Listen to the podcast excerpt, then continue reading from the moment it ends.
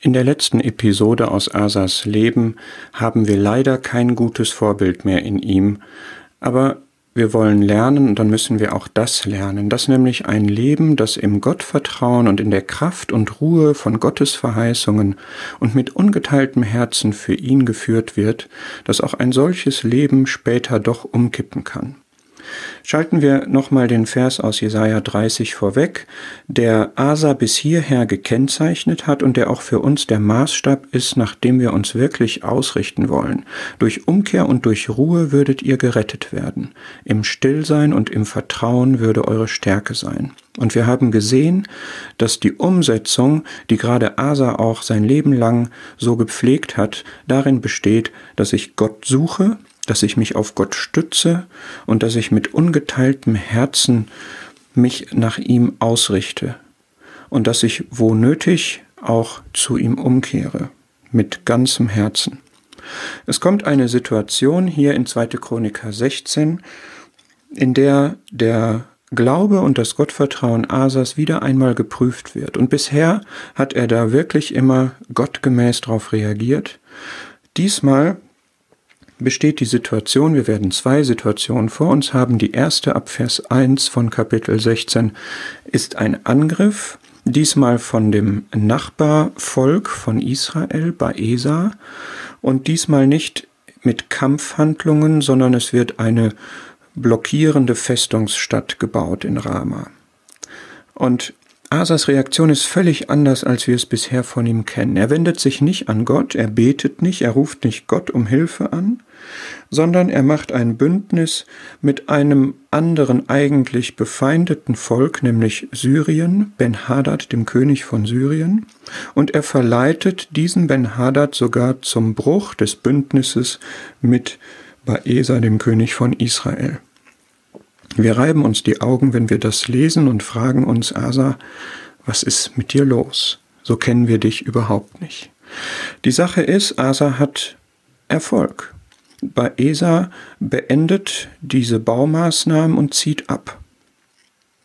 Und das ist das Trügerische an strategischem Vorgehen, an menschlichen Mitteln, dass es einen Scheinerfolg oder vielleicht auch sogar einen Teilerfolg gibt und wir dadurch denken, alles gut. Und so sendet Gott einen Propheten wieder auf den Plan und Hanani, der Seher, sagt zu Asa mehrerlei. Zum einen wirft er Gottes Licht auf die Situation und sagt, das ist gar nicht erfolgreich gewesen. Ich hatte viel Größeres mit dir vor, nämlich dass anstatt dich mit Syrien zu verbünden, Syrien in deine Hand gegeben worden wäre. Das ist jetzt aber nicht dazu gekommen. Warum? Weil du dich auf den König von Syrien gestützt hast und dich nicht auf den Herrn dein Gott gestützt hast. Es ist ein Entweder oder. Du kannst dich nicht auf den König von Syrien stützen und gleichzeitig auf Gott. Man kann nicht zwei Herren dienen. Und Hanani erinnert Asa daran, dass er doch ganz andere Erfahrungen hatte, die er aber offensichtlich über Bord geworfen hatte. Du weißt doch, als damals die Kuschiter und Libyer kamen, da hast du dich auf den Herrn gestützt und es gab Rettung. Und du weißt doch da und in anderen Situationen und bei dieser großen Erweckung das ungeteilte Herz, das ist doch das, was meine Macht auf den Plan ruft.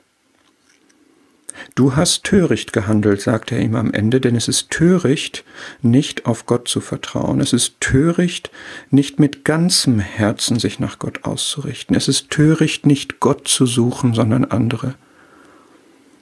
Es ist töricht, sich nicht auf Gott zu stützen, sondern auf Menschen. Das ist eigentlich eine klare Aussage, aber führen wir uns die wirklich nochmal vor Augen und ich bitte dich und ich möchte das auch selber tun, in meinem Leben zu überlegen, ob ich danach wirklich immer handle. Jeremia 17 stellt in Vers 5 und 7 zwei Alternativen vor. Nämlich einmal, jemand ist verflucht, wenn er auf Menschen vertraut und Fleisch zu seinem Arm macht. Jemand ist gesegnet, wenn er Gott vertraut und wenn sein Vertrauen der Herr ist. Und für uns gerade in geistlichen Auseinandersetzungen gilt Philippa 3, Vers 3, der uns so beschreibt, dass wir durch den Geist Gottes dienen, dass wir uns Christi Jesu rühmen und dass wir nicht auf Fleisch vertrauen. Aber wie tückisch ist das oft, wie leicht fällt es und wie vernünftig scheint es, da doch Abstriche und Kompromisse zu machen und menschliche Methoden, menschliche Helfer, menschlichen Rat einzuholen, anstatt sich völlig auf Gott zu stützen. Und es kommt eine zweite Erprobung, von der lesen wir in Vers 12 und 13. Es ist eine Krankheit, eine schwerwiegende Krankheit. Er ist überaus krank, steht hier. Und dann ist da dieser Satz, und allein wie lapidar das hier geschildert wird, das, das macht traurig. Gott hat hier nicht mehr viel zu sagen. Die Bewertung liegt auf der Hand. Auch in seiner Krankheit suchte er nicht den Herrn, sondern die Ärzte. Nicht die Ärzte sind das Problem, sondern das Nicht-Sondern.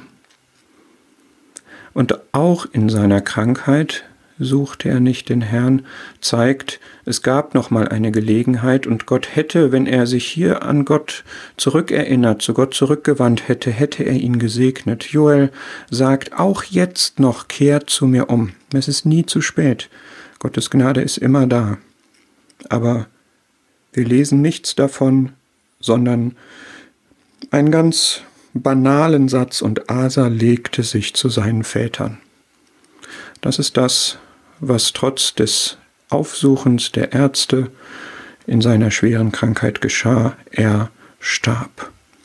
Sang und klanglos endet hier ein Leben, was wirklich in vielen Situationen in großer Intensität bewundernswert, vorbildlich auf Gott ausgerichtet war. Lass es uns zu einer Lehre sein und ich Stelle jetzt noch einmal diesen Vers aus Jesaja 30 vor und achte darauf, ich habe ihn bisher immer unvollständig zitiert, wie er weitergeht. Durch Umkehr und durch Ruhe würdet ihr gerettet werden, im Stillsein und im Vertrauen würde eure Stärke sein, aber ihr habt nicht gewollt.